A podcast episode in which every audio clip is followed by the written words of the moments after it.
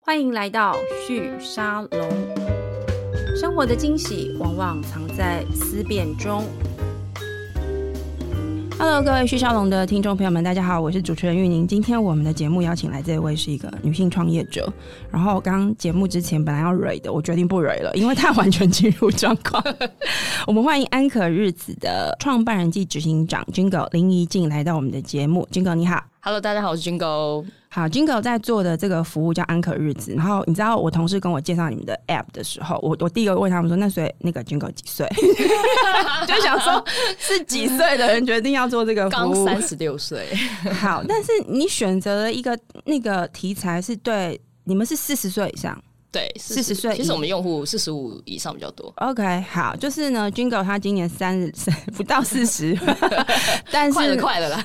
他选择了一个服务是专门服务四十岁以上的用户的一个社群的一个交流平台。对不对对？我我这样简单描述是的应该比较是的好理解，这样。然后呢，那时候呢，我听到我同事这样跟我说的时候，我就说：“哎、怎么办？我可以用、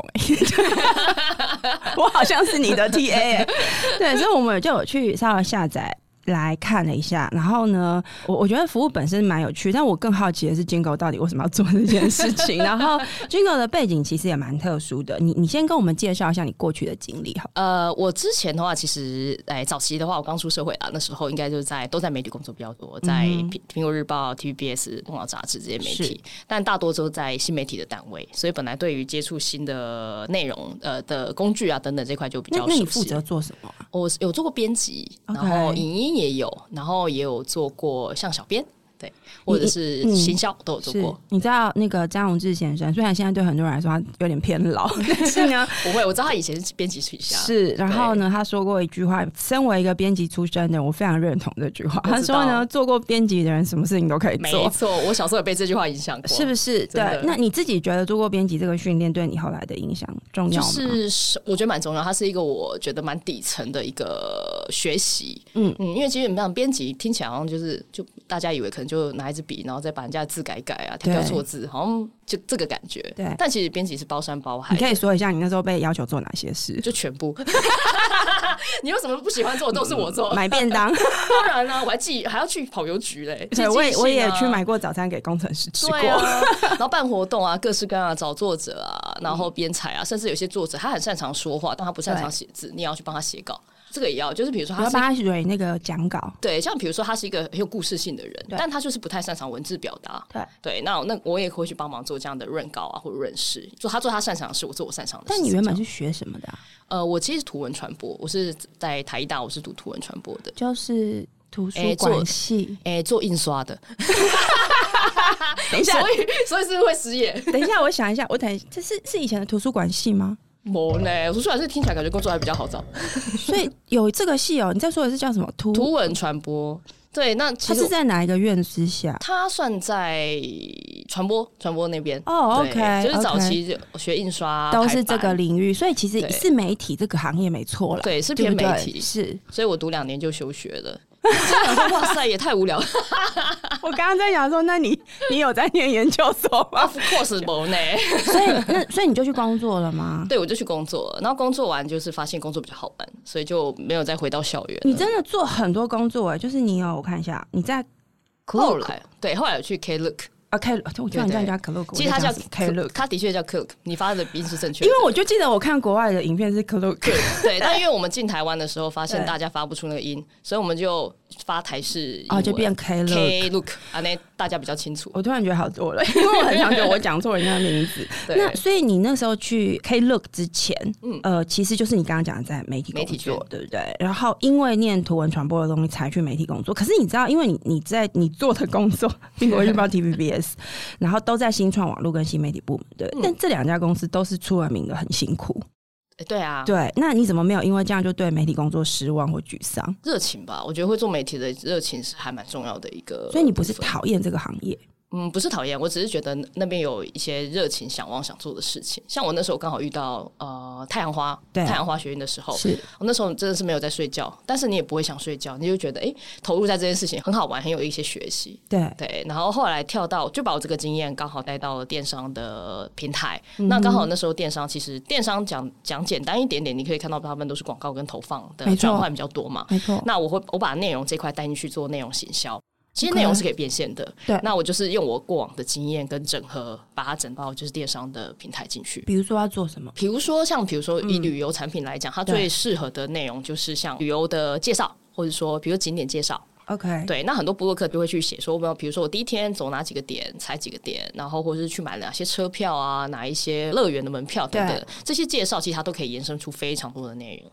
那我就是把这个擅长延伸内容这件事，因为以前做编辑嘛，对那编辑还有一份工作就是找了很更多写手来帮忙没写错东没西，错对没对对错。，那我就把这一块再做一个整合，放进去那个电商里面。但是最后其实我都在卖内容，都在卖广告。因为你其实是用这个内容去带他的这个购物冲动，对对对对对不对对对。那你看完，比如说整个呃环球影城攻略啊，是以第一天到第五天，那可能整后看到最后面，我觉得说，啊，那边环球影城门票有八折，要不要买一下？是那种感觉，因为简单讲是这样。我觉得这是很有趣，因为我跟我一个朋友聊过天，我是那种没办法逛街的人，因为嗯体力很差， 就是逛个二十分钟我都不行了。对，然后以前啊，在我年纪小一点的时候，大家都会说不爱逛街的人可以省钱，蛮棒的。我后来都跟他们说你错了，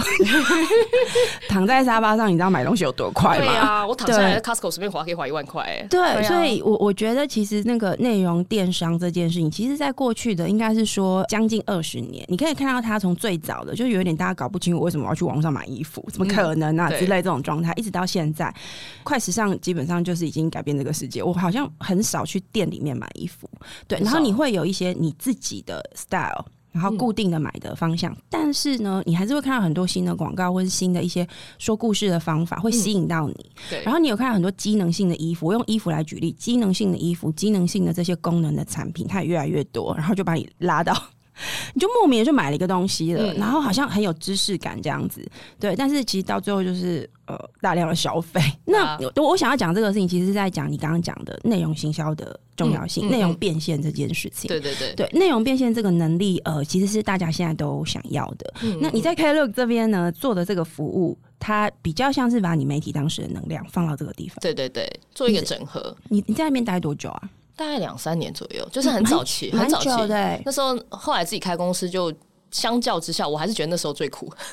太累了。哦，那时候很早期，那时候 K 六刚进台湾，就是我跟老板跟另从外一零个同开事，始真是从零开始。对对，啊，刚进台湾，那你去对干嘛？我就是什么都做啊，所以编 辑张宏志先生说的是对，编辑什么都能干。啊像我那时候也要做办公室装修啊，我去学习怎么看那个卡 垫，卡垫就是那个师傅跟我讲的，就是那个对那个那个窗帘啊，或者是地上的地线怎么啊买呀、对啊对然后去做地推啊，做行销，做所有你任何反正就跟创业有关的所有事情，通通去做，缴水电费啊，帮员工发薪水啊，等等的，什么事都要你那哦做。时候就觉得你可以创业了吗？没有，我从来其实我从来没有想过要创 业，那所以现在是怎样？ 现在现在就是走错路，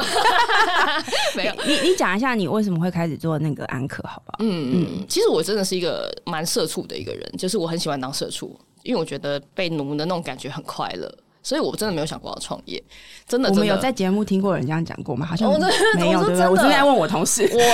我我爸妈从小就教育我，就是要考公务员啊，然后要去当一个完美的社畜是的那种，真的没有想过要创业。 但然你后内心也是这样想的，你对的对对对行为也是这样子。对原生家庭的影响真的很大。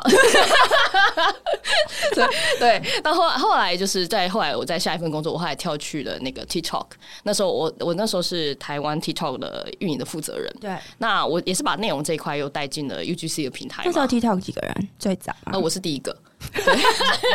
你看我是没事干。不是，那人家怎么找到你的啊他们其实是透过，因为他们我是新加坡那边的公司的猎头找过来的， ？OK，，对。然后他们其实也是看中我过往这什么都做过的经验，而且又在 Klook，连对对装潢都可以做，对所以相信是没有问题对的。，是连 PR 我都能做。 OK 像比如说 TikTok 那时候进入台湾，有一些 PR 的方面的一些政府的问题等等的，其实这块也比较需要更高的敏感去看待，所以我待过媒没体错也会对他们来说是有帮助的。 OK，然后再来是我有做过平台，然后我有做过内容，嗯然后我也。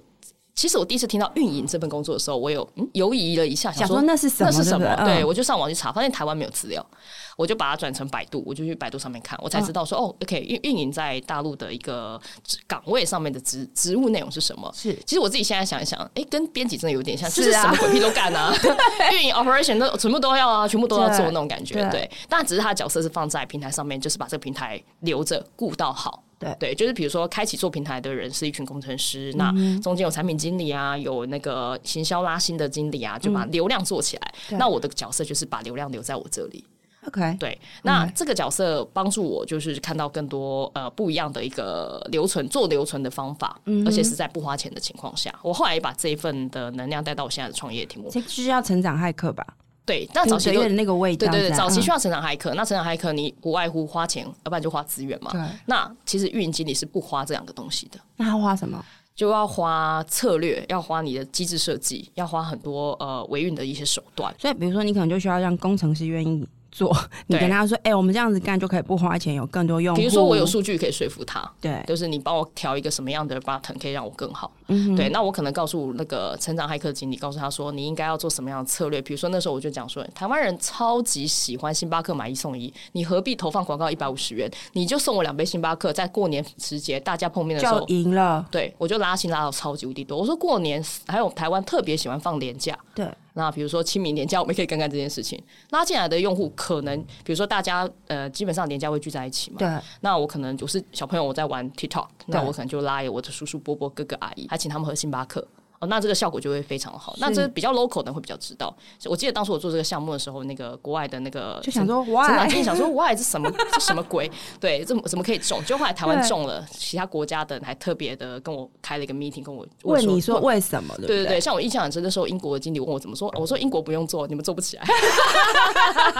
我说你们不缺那个星巴那克，那那我那我想追问一下，你觉得为什么台湾消费者这么喜欢星巴克买一送一？他的那个消费心理，我猜那也是一个你们要去理解的一个在地市场的一个是特色，是是是对是不。对？嗯那我那时候就会分析嘛，我说呃，星巴克在台湾的角色是什么？那他们过往做了什么样的促销经验嗯对，会引起我们可能排队啊，或是抢购等等的啊对？那回到我们的本土的行销模式可以怎么打？那它不是只是单单一句星巴克买一送一这么简单，它有很多东西要分析，然后让各个国家的团队来一起支持我做这嗯件事情。那这时候运营经理就是 local 这个角色就很重要，他嗯最了解这件事方方面面。因为他是这个 local 的主要的，对对对诶因为他也在这边生活嘛，对对对，不对？像比如嗯说以台湾来讲，好，TikTok 其实上面都是中文嘛，那其实也可以找一位中文的懂中文的经理啊，他可以是华人，对他不一定要是台湾人对嘛。那后来他们还是找了台湾人，就是为什么还是要找到我做这件事情，就是因为内容这件事非常是在地化，是对，像比如说，我必须要了解上面哪些内容适合出现在上面。嗯哦，有一些可能不适合，有一些可能风俗民情。那我举个例，最简单的就是刺青的内容。我们台湾人喜呃很多喜欢刺青艺术的朋友，对，那可能同样一个内容出现在日本，不行然哦，后就不行了。对，哦没错，对对对对。那我跟日本的运营经理，我们看的东西可能就不一样。哦，这是一个很好的例子，对对哎，对对，因为台湾我觉得从 IG 开始，其实我在 IG 我本人也蛮喜欢刺青的东西的，我嗯觉得。刺青的图案在 IG 真的很容易找到，对然后呢，我记得我有一次不知道在跟什么朋友聊，他就说那个你知道哈，你刺下去，你去日本就不能去泡汤喽。对啊，对啊，对啊，对啊，对啊。对，然后我还记得我有个刺青的朋友，他在跟我讲，他在跟一个日本的人聊这件事情的时候，日本人的价值观明显对这件事情是有一些比较 dis 的一个态度的。对对对对对，但那个不是对错，那个是社会性的差异。那是文化，那是文化，没错，对对。那这个事情我觉得也是在做，因为现在你你的经历，我觉得最有趣的是说，因为 TikTok 跟 Klook 都是。国际性的平台，呃，对，然后呢，他们都是呃用软体的方式，在很短的时间之内，就他的公司年龄都很 短，可是他做的事情很大，嗯呃，市场很大，然后需要同时运营不同的市场。我觉得这个事情是在只有网络跟软体的时代才会发生的，没错，没错，对。然后他 hire 的人也都很年轻，对对对我，我其实最好奇的其实是你在那么年轻的时候要去做这么复杂的事情，然后嗯呢，要一下子就有很多来自各国的同事。对你，你当时是怎么看你自己的职场定位或自我的一个？你会觉得就啊，我真的很厉害、是一个很厉害的社畜之哦类我真的。的是我真的很忙啊，我快死了，救命啊！到半夜两三点在那边看什么九九六也够轻松，是就觉得太轻松了。 我觉得这段言论一定要剪掉， 没有，我们有要 剪，不可以剪哦。母嗯汤了，对啊，就在那边，其实刚进去的时候，可能因为我本来就真的很奴啦，所以我就对于像这样子，比如说以前在 K Look 的时候，我真的很很常就忙到早上六七点，回家洗个澡，九点又回去上嗯你自班。己住还跟爸妈一起，我自己住，我自己住，所以没有爸妈会说你这个社畜有点过分了。不会，不我会本来想问说，你爸妈从小叫你做社畜，然后这样看你家会不会问你说，那你不用那么的社畜？我妈还跟我说什么，对你就应该会好好的帮老板解决他的问题啊！老板找你不就是做这件事情吗？你还有没有我是其他兄弟姐 我妹？有啊，我们全部都有这种观念啊。然后我就想说， 哇，有没有人要找这工 再次 作强？调原生家庭真的， 我都不觉得自己哪里有问题啊。然后那时候其实当然身体也不太好啦，的确嗯是有拿健康去交换。对，你这样子做了几年了？哇，在这个光在这个产业，互联网产业应该有加上我自己现在有十年有了，但我就真的已经很习惯这个节奏。对，所以我觉得很感谢早期媒体的栽培，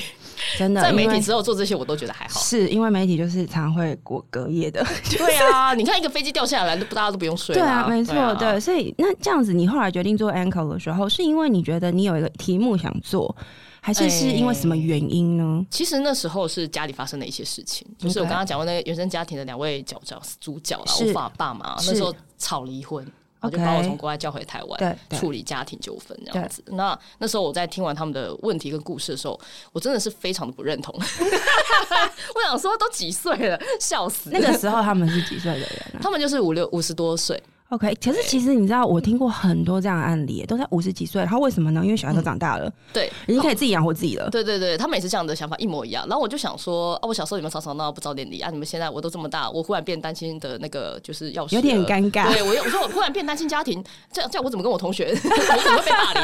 哎、我突然发现最近发现一个数字，一个班级里面超过一半基本上都是单亲对对，现在我就说哇，现在正流行哎、对现在你你是双亲的家庭，你还会被霸凌？没错，你 我会是开少玩笑数。对，你是少数人。然后对我后来就是我那时候一，然后就开始有点职业病，我就很好奇，嗯就是像我们做平台里第一件事情，最基本都会去研究用户行为。没错，对用户的分析、用户的数据啊，理解用户的行为，嗯然后关，然后去专注去雕他们的，尤其是像我们那种大平台，嗯我们的分析师是会雕到非常细，就是他对每一个几个几个哪一个小时做什么事情，都是会对被我们拿来做那个量化跟质化分析的。嗯哼，然后我就有点职业病，然后我就开始去研究我爸妈为什么这个样子，为什么在这个时间点，就是我不理解他们嘛，然后我也不认同他们嘛，对就是我就开始分析跟研究他们，然后研究完才发现，就是诶，他们不是少数人啊，他们其实是在这个世代里面算是开始有一个崛起的一个数据。我还去看嗯了一下内政部的资料，发现哇，这一群离婚的人是走在流行的尖峰，我妈也走超前面的。我想说是，对对 对，尤其所以我是你妈。决定要决离对婚。我妈才是我真的真正改变我的那个人，嗯，第一就是你小时候就是说我要维护这个家，他绝对不能离婚，不管我爸多忽一对呀多怎样，他都不会离开。嗯然后过了我长那么大，他突然跟我说我不要跟你爸爸过，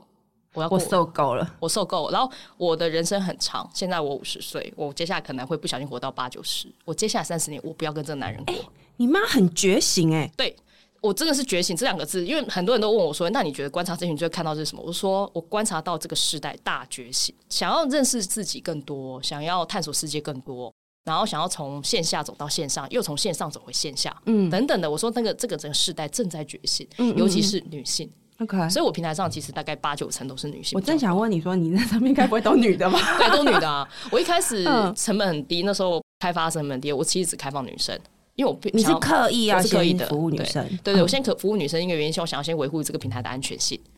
对 OK，那其实也没有说很难很难那个维护啦，就是他们进场的时候点说问你男生还是女生，你只要选女生就进来了，选那如了果我选男生会怎样？就被踢出就被踢去，出去就这样而已。就说不好意思，我们不接受男生 哦。对，那所以有很多男生写信来给我说，为什么不要选我？我可以当车夫啊，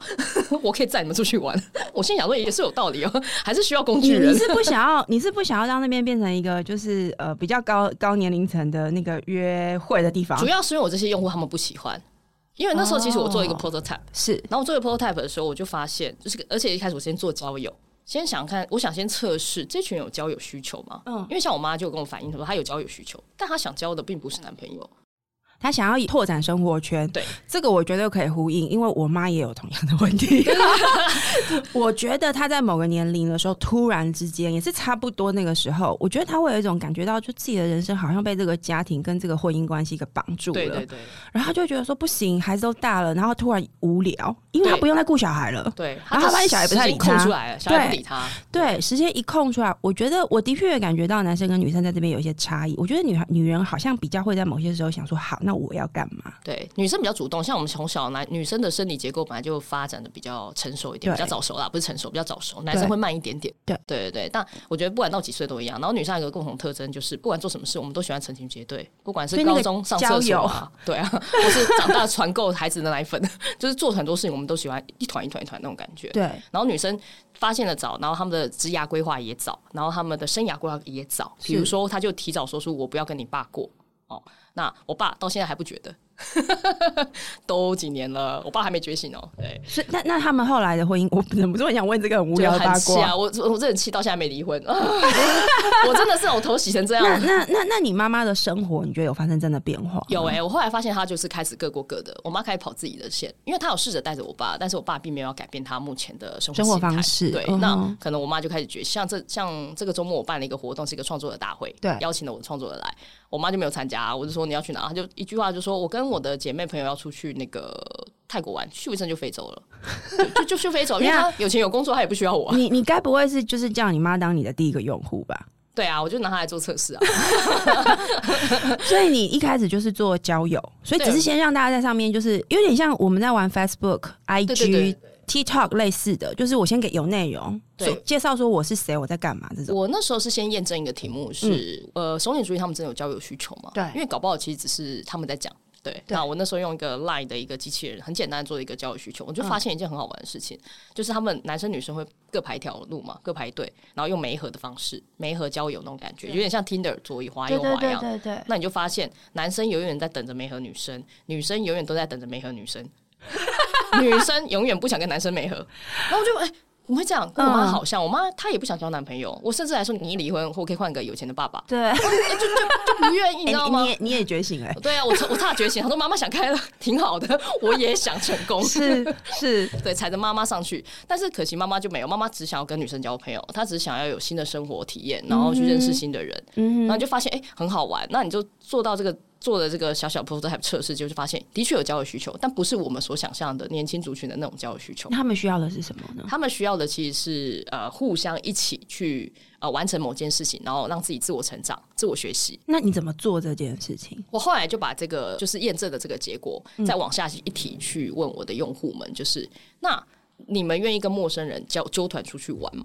就这个，就我我就再往延伸一个题目嘛。后来我就用一个 MVP，就一个小小的一个 App，、嗯对假的，然后就让他们去测试，然后找了一百个陌生的姐姐们进场，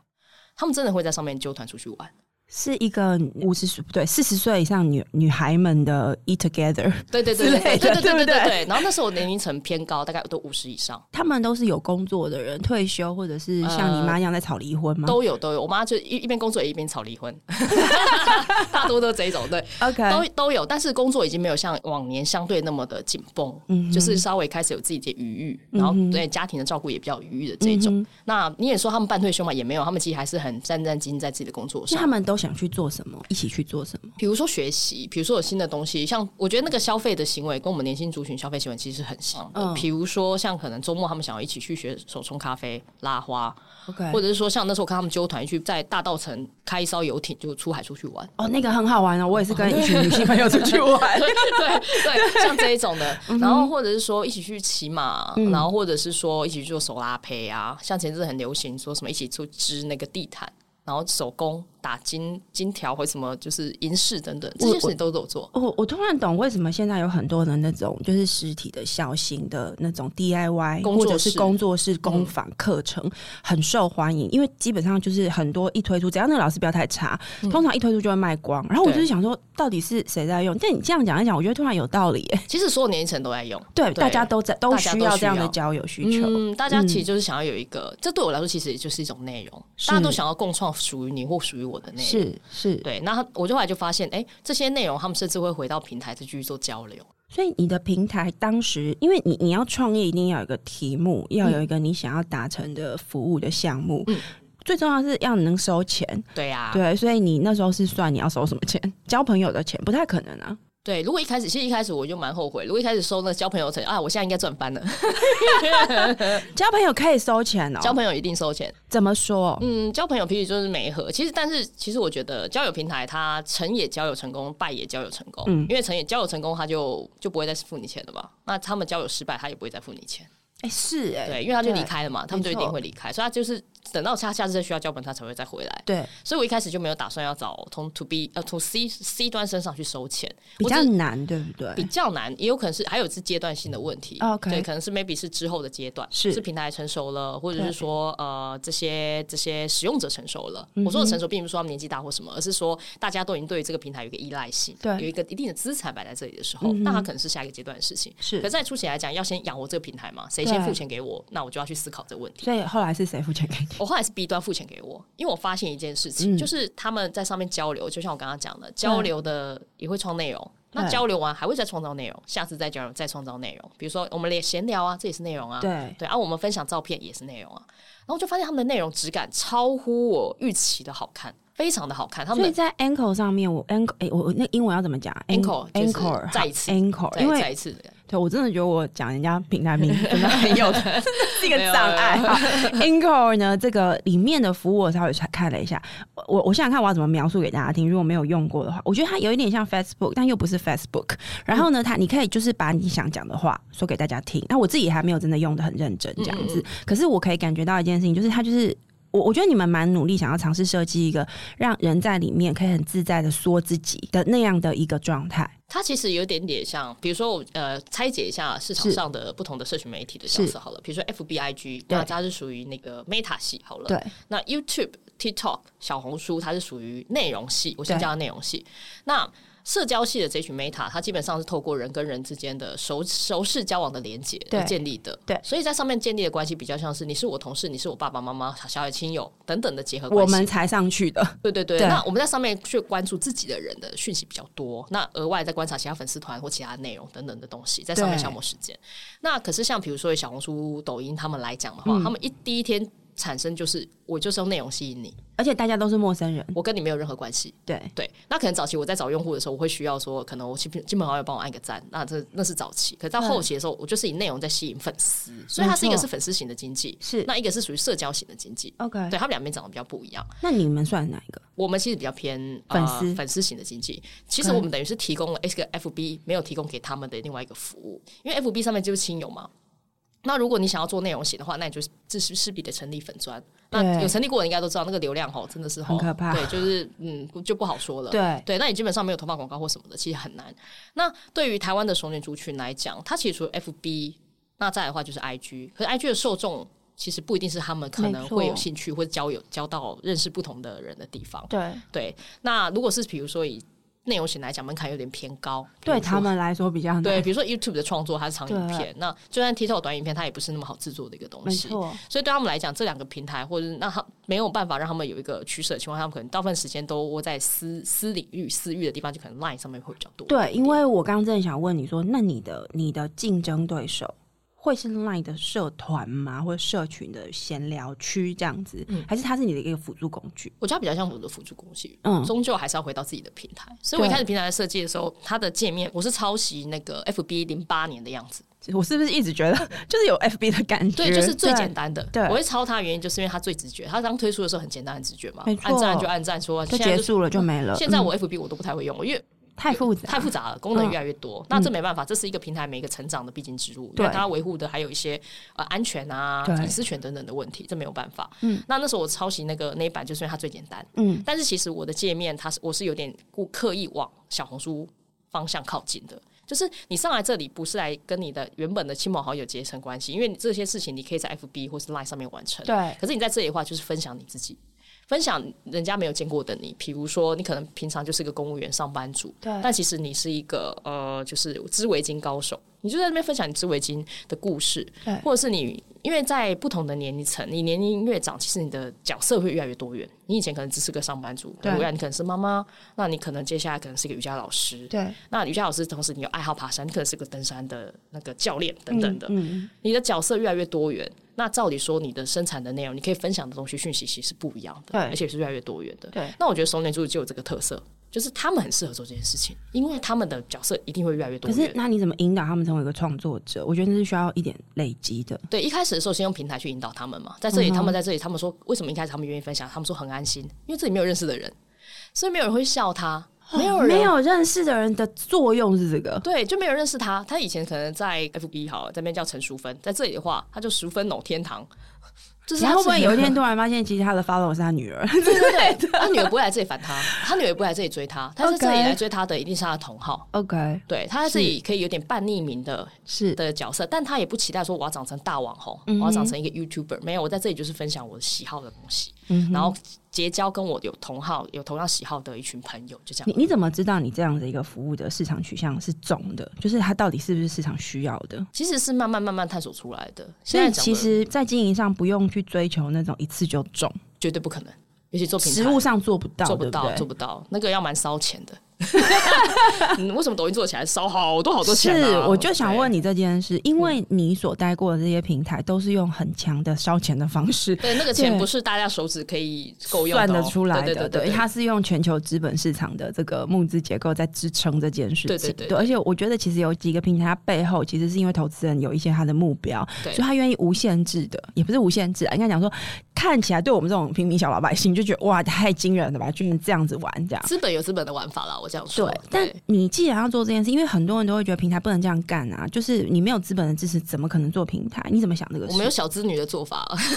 来跟你们分享小资女的做法。对就第一天我就确定一件事，我真的没有那么多钱烧。对，那回到台湾的资本市场，其实说实在，在台湾的资本市场是蛮辛苦的。你没有做到一定的成绩，资本是不会加入你的。没错，对，这个是在跟戏骨或者在没错北京他们玩法或者是深圳玩法是不太一样的。那你势必一定要有个成绩。那台湾的资本市场成绩很特别，就是你的成绩最起码看起来可以先养活你自己没。错，对对对，那在这样子的，我不能说这样台湾对或不对，而是这个就是事实，这嗯对就是现实。那我得去面对这个现实。对，那所以，我一开始就没有想打算要砸重资本，或者是说我要用很多钱把这个产品 build 到好。我说实在，我的产品到现在都没有好过。我就是我的客户有基本的功能，我的用户有基本的功能，不要 crush，这样就好了。你现在是第三年，平台出现第几年？第三年，第三三年年，对对然后你的团队是有 own 自己的工程师，还是你是用外我外都部外合包作？，对，因为对我来说也是资本，都是钱，对没错，对，所以我就是打算，我要先确定一件事情，验证完刚刚我提到的用户的需求、产品的对需求，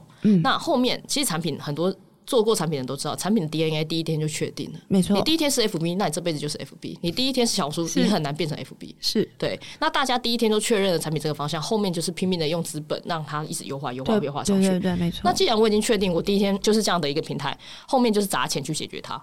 那我确定了这个目标，确定这个产品会是这个走向的时候，我下一步我就没有再去优化我的平台，我先去 OK 找到我对的用户。是然后找到对的用户的时候，让他愿意留下来。那当然，这也透过一些运营的手段呢、对可是紧接着更重要的是，钱从哪里来？对啊，怎么生钱嘛？对好，那这时候我就会去思考，嗯，他们的内容或者是我这个平台的变现方式到底是什么？是所以呢，后来我找到 To B 的一些解决方案的时候，我就诶，或许因为现在 B 端也有的面临同样一个问题，他们在市场上投放广告啊，或者是没有说用没有用嘛，对，然后再来就是就算有用也很贵，而且很贵贵贵贵到就不是行，他算完之后会发现他的每一个获客成本完全无法不成比例。对。对，这个我觉得是所有行销人的痛痛苦。尤其是你如果是做电商的，如果对你是那种代理型的电商，那基本上三十趴的那个广告告成本对跑不掉。那以前流行投放嘛，现在流行团妈，接下来不管流行什么，你就是等着被就是宰杀。三十趴，对就是三十八你拿不掉了。如果你对是 CMO，一定都知道这个问题。对那这时候 CFO 就很烦恼了。CFO 是负责控成本的，就是怎么没有办法？你以前三十趴拿过去，我可以赚几倍，现在你拿三十八过去，你赚的只有以前的一半。所以你是在做这个类似像是我们刚刚在讲的这个 CMO，他为了要让 CFO 不要那么烦恼，对， 给他一个可能不要 always 就是三十趴。而是不要过度依赖投放这件事情。 OK，对，因为基本上你投放其实跟毒品很像，嗯你一旦投放，你后面不投吼，你就你也写不出报告了。是，而且那个其实就是为什么刚刚前面讲，它有点要呼应之前前面讲的，就是很多的大型的平台，它为什么需要用资本去砸，就是因为这样子没。错，没错。对，那早期真的是这个样那子。那你现在这样子做，你怎么去找到你的客户呢？就你的第一个 B 端客户是怎么找到的？呃，我是先研究整个产业趋势有没有我可以帮得上忙的地方，嗯哼那我就发现了这件事情。哎、怎么这几年我以哦，我以前好先讲我在七年前可能在 Klook 那时候对。对手如果砸五块钱，我就是砸十块啊；他砸十五块，我就是砸一百五十五块啊。大家有没有觉得这因些为国际平台很因为我有们钱就？是我就是很有钱啊， 嗯对。那那个你说我有策略吗？没有，我的策略就是老子有钱， 真的就是很现实的。那是那如果今天又来一个国际品牌更大的进场，对我砸一百五，他砸一百六。大那家知大道为什么虾皮跟 PC Home 之争对我会我这么名字辛都快苦念？出来了，但我不就不提酷鹏。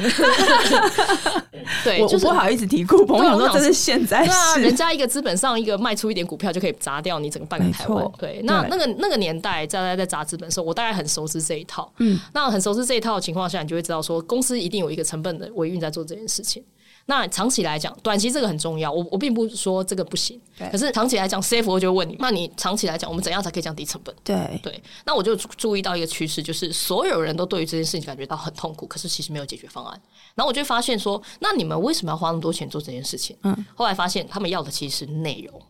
你他们说的要他们是指这些 B 端，这些对不 B 端对客户，不管是大品牌、小品牌，他们对要的就是透过内容去 engage 他的客户们，对所以他们必须得花很多钱去购买内容，比如说购买一个大号 YouTuber 的内容，你可以嗯对就我们行话叫业配，是，好，对嗯那他自己养自己的粉来不及，所以他就去买信任转移。我买你这个大号 YouTube，你有一百万粉丝嘛？我跟对你买那个一百万的信任转移。对好，那那你就帮我跟这些一百万说，哎、我有产品有多好，是好，我付你一百万这样子。那以前都是这样嘛，那现在也是。可是问题是，现在这一百万，他连那个大号他都叫不动，对他也叫不动了嘛。啊，那叫不动，那我们要系有小号团吗？哦我们有是 KOL KOL 不行，我要啊 KOC。对那以前可能也很便宜，可能二十块就可以，现在一次又回到三十块，没错所以没你错大家一直都在那个同样回圈里面绕。是，那我就去跟他们讲一件事，我说你们有想过吗？你们的平台自己的，比如说你们 to B 的平台，你们的一个 App 里面有自己的小红书，嗯哼，那其实你不用花钱呢、欸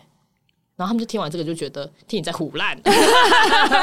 我真的想说这么容易说服吗？啊真对，的吗？真的是听你在胡烂。嗯对，但是我就是把我过往的经验这一套，对这时候就要感谢张宏志先生， 做编辑真的很 重要哦。跟大家对推荐这份工作哦，先做个五年，你保证你后面一定 有真收获，的什么都对行，那你就可以把你以前的过往这套的经验，对然后就是可以让他们知道说，其实你们可以做这件事。那表面上我好像在卖 to B 方案，但其实实际上我是在帮我的 C 的未来做一个打算。是因为你刚刚在那个过程，现在就是一个网红养成路程，但是对又不是说哦，你我我教你如何成为一个 YouTuber，对，他他其实还是在他自己有兴趣的范围之内，以交友的形式先去是的怎，么样曝光自己。是是是。对，那是他不用去想，但而且我觉得你找的这一群这一群人，我现在有点懂为什么是这一群人，因为你知道之前我同事跟我讲，我说我不懂为什么要找四十几岁的 以上的人，对，但我后来想想，其实有道理耶，因为其实这一群人是现在人口比例最高、最有钱、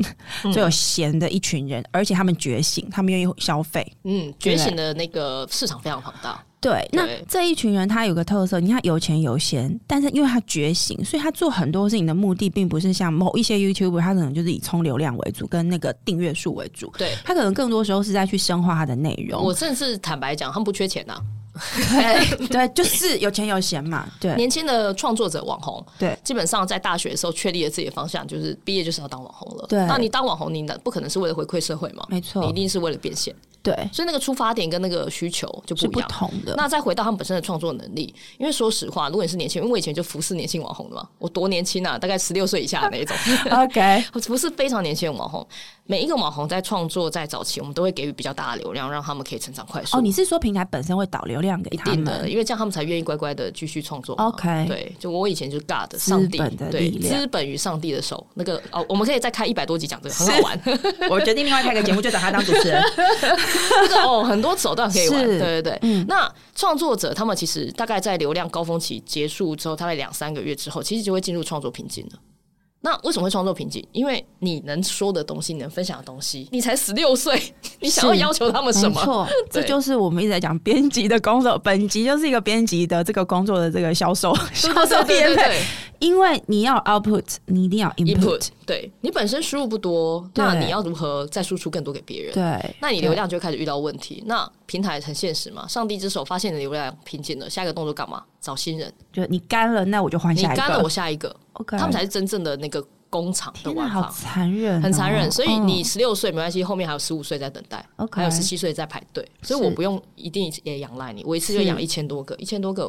那我可以做很多是很多啊，事没情。错对，啊没错，可是手捻双的不一样啊！我第一，刚刚刚刚讲的很很很不好听，什么不缺钱，但是其实说真的，这是因为他们的目的跟年轻创作者目的一不一样，对，他们想要把自己的内容更好，嗯，想想要分享的内容是更精致的，嗯甚至连使用这个商品，我在夜配这商品的时候，他都在强调说，哎、这个我用过，而且我真的觉得不错。他才会去推荐。嗯哼，所以对他的口碑性来讲，呃对于厂商来讲也是更好的。嗯哼像我有一个厂商客户，以前都找年轻网红妹子对就敷脸，然后可能就呃一百个、两百个这样找。但后来他特别来跟我强调说，我想要你平台上面的姐姐们。然后我说，哎、为什么你特别 highlight 姐姐们？他就嗯说，因为姐姐们讲的比较真实， 因为姐姐喜欢就喜欢，不喜欢她就是是她也不会帮你推，她就说我就是不喜欢，因为我觉得不好用。是对，然后他的口碑是真实之外，他们影响身边的人的扩散力又更强，是，对我觉得姐姐真的喜欢一个商品的时候，她真的没有在想这个有没有收钱的，而且他也不觉得这个东西贵或不贵。对，她就觉得这真的很好用，拜托。 对，就像妈妈一定要把好东西送到儿小孩子的嘴巴里面是一对样对对 的，像像我觉得有一个商品很好用的时候，对我还会多买一些送人。我说给你试试看啊，我觉得这个真的很赞。对，但我根本没有收钱啊对对对对对，就是我的的口碑效应其实又比年轻族群，因为说实在，呃，今天的那个年轻的叶配网红，他明今天可以推荐呃可口可乐，他明天也可以推荐百事可乐。那这样对你来说，你的这个所谓的 B 端客户，他们是不是如果接他的商品锁定的市场是这个年龄层的人可以消费的，适合他们消费的？是的，就像我们前面聊到的，其实对大家可能以为说，哦，我爸爸妈妈玩的东西跟我玩不一样，对，没有，其实大家真都的都一样，其实同质化，我记得国外最近有一个报道论文吧，嗯好像也是在讲这件事。其实其实未来的消费者是无龄化的，无龄化就是无龄化没有那个年龄区分的。对你不要再以为拐杖是卖给老人了。你不要再觉得等一下，那要卖给 谁？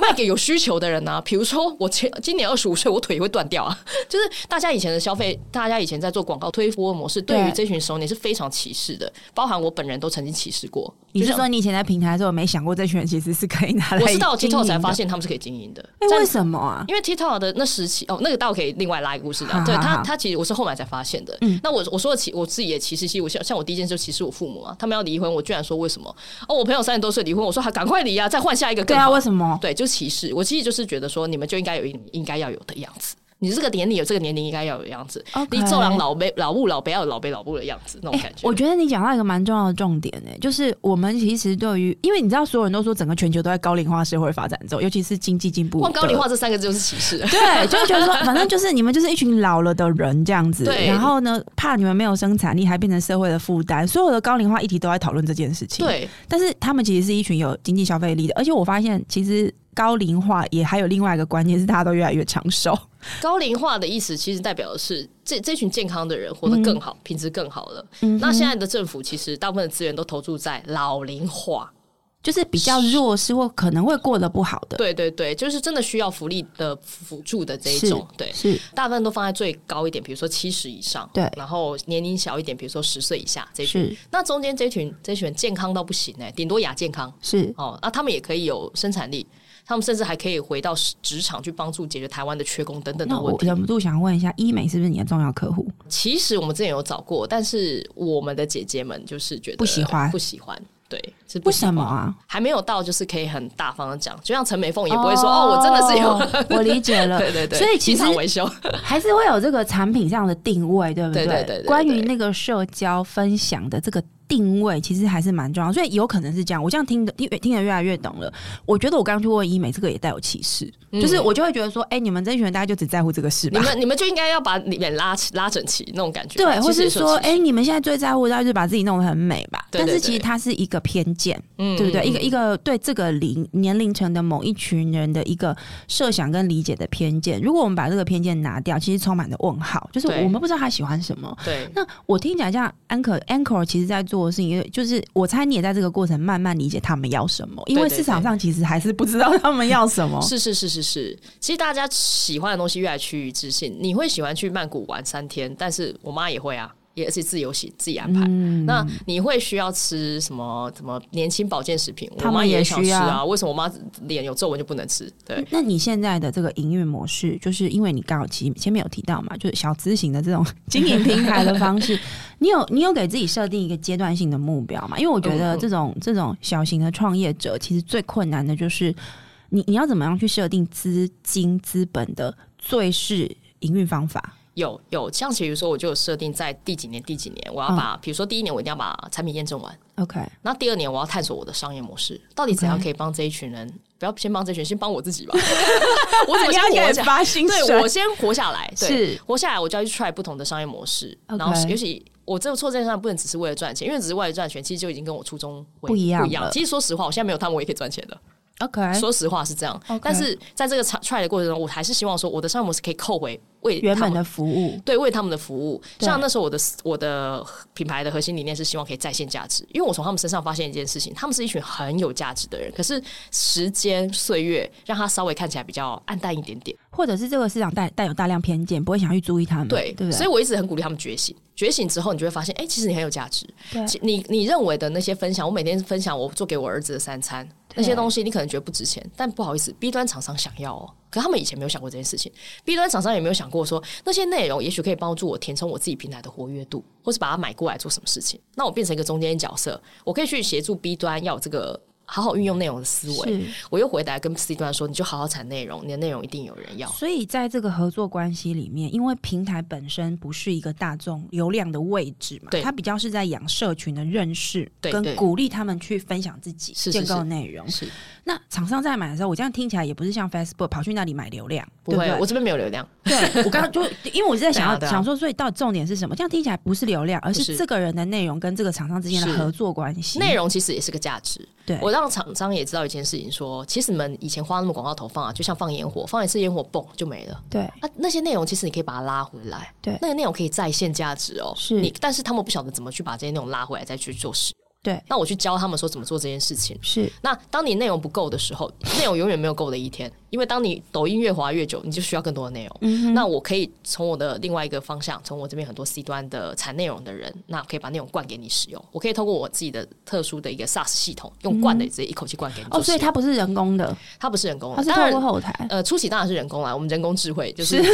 小资女创业嘛。 对，是。但是后来慢慢这个需求被我验证出来的时候，我们才开始把产品 build 出来。我你可以稍微描述一下那个流程吗？如果今天我有人听了我们的节目，很想要去透过你的这个社群的内容、嗯来获得他的这个行销的效果、广告的效果，嗯他是怎么跟你们合作的？呃，像我上个月在天下有受一个专访，那那时候我们在聊是私域运营这件事情，嗯对，那就是有点刚刚说，我把我懂得运营这一套交给。所有品牌、大品牌客户，他们搭建自己的私域。那什么叫私域？私域其实就是有别于公寓嘛。对，公寓就是 FB、IG 啊、对没 YouTube 这边不属于你的，都算是公寓。我们这个域是指领域的领域的域，对不对对对。嗯那私域就是比较像是品牌自己自己家的 App 官网，只要你 OK 可以掌握数据，也就叫私域。 OK 那大家就问说赖算吗？我说赖不太算，我顶多对算它泛私域对一个转换点，因为赖你还是没有办法掌握数据，错除非赖送给你，但赖不会。对。嗯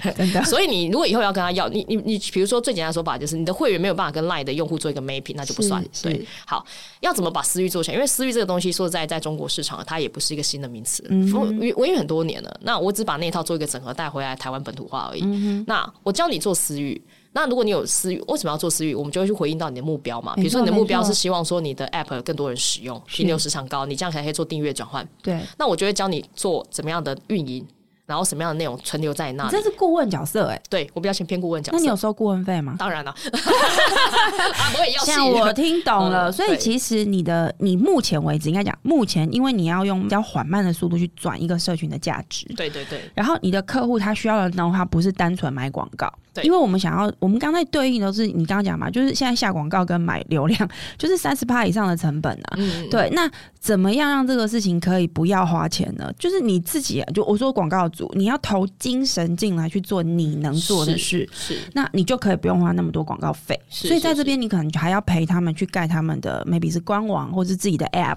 对对不对？然后去设立一个流程，是能够在这个上面去建构内容的，对然后建留构住自己内的容用还要户。留住自己的用户。那每个企业还都完全长不一样，因为我会强调说，你们不要拿钱出来，你们要拿出来的是资源，嗯因为你们既然是个大品牌主，其实你们资源是比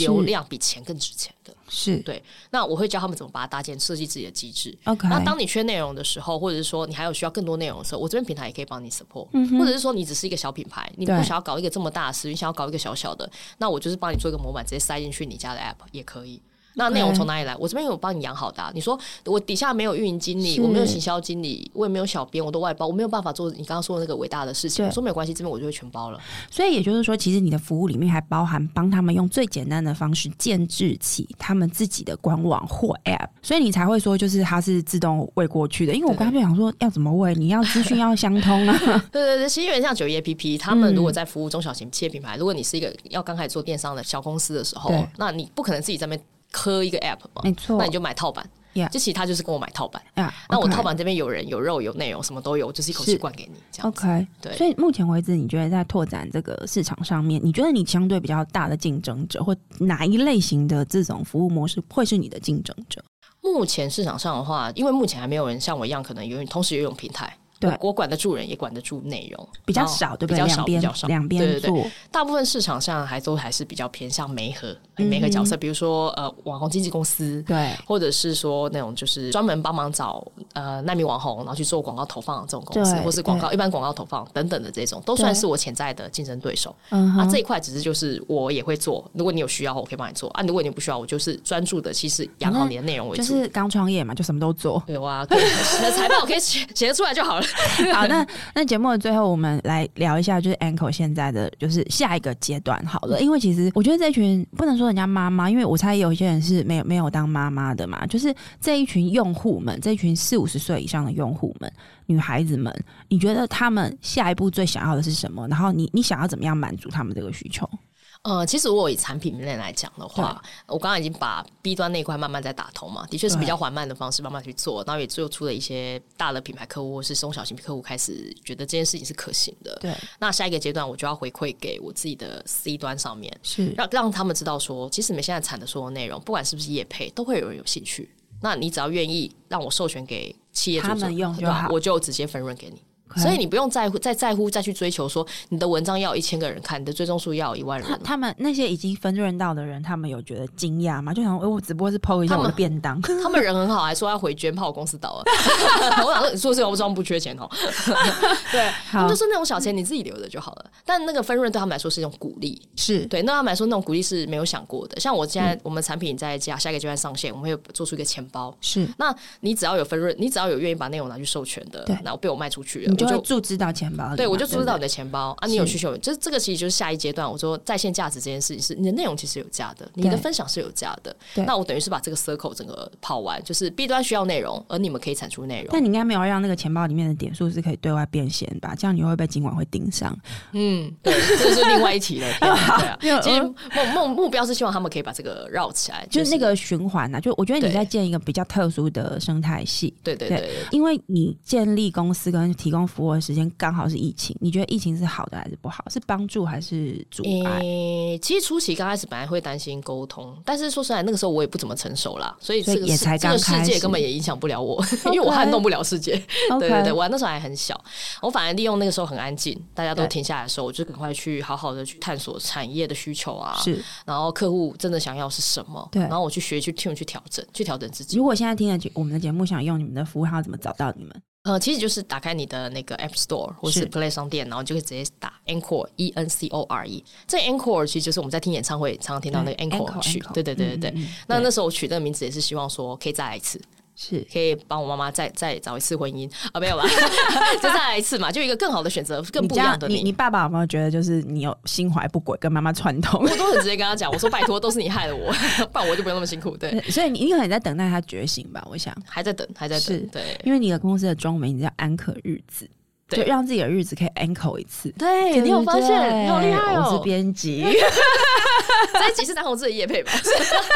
好，我们谢谢军狗来到我们的节目。我觉得今天真的超级有趣的，跟我们原本在思考，就是说一个平台，一个一个公司，它要从平台的方式开始运作，它可能可以怎么做。今天军狗跟我们分享，就是一个没有大资本。但是，当你有一个想要服务的一群人的时候，你怎么去挖掘出他们的价值？我我相信这个也是未来大家一直在谈什么所谓的新媒体，这个所谓的定义上面，它是一个多元化的其中的一个一个管道。然后，军哥走了一条比较少人开始走的路，但对啊搞不好这是一个呃新的开始的可能，因为我知道有非常多人他是倒过来的，他先从业务端。先找人，然后去找网红，但他会有一个困难，就是你刚刚前面其实已经提到的了，嗯对，就是他的这个目标是以变现为主。 那如果今天这个世界上、社会上有一群年纪稍微大一点点，而且有钱有闲的人，又已经有非常呃丰富的人生经验，可以去 output 很多有趣的事情的时候，我觉得这个这个路线跟这个角度的确是蛮有趣的。那我们希望之后可以请军哥来节目上面再跟我们分享 Anchor 的下一步，然后也许可以再多挖一点关于这个呃流量变现哦可以哦，对流量变现，我们可以再开一集。啊，我我已经决定了，之后再来上一集。好，谢谢大家收听我们今天的节目，谢谢金狗。谢谢，好，那如果你喜欢我们的内容，可以在 Apple p o c k e t 上面给我们五星评价，还有在各大平台按下追踪，也欢迎在 Instagram 上面搜寻 Sunrise Medium Podcast，追踪更多我们关于节目更新的消息。我们下期再见喽，拜拜。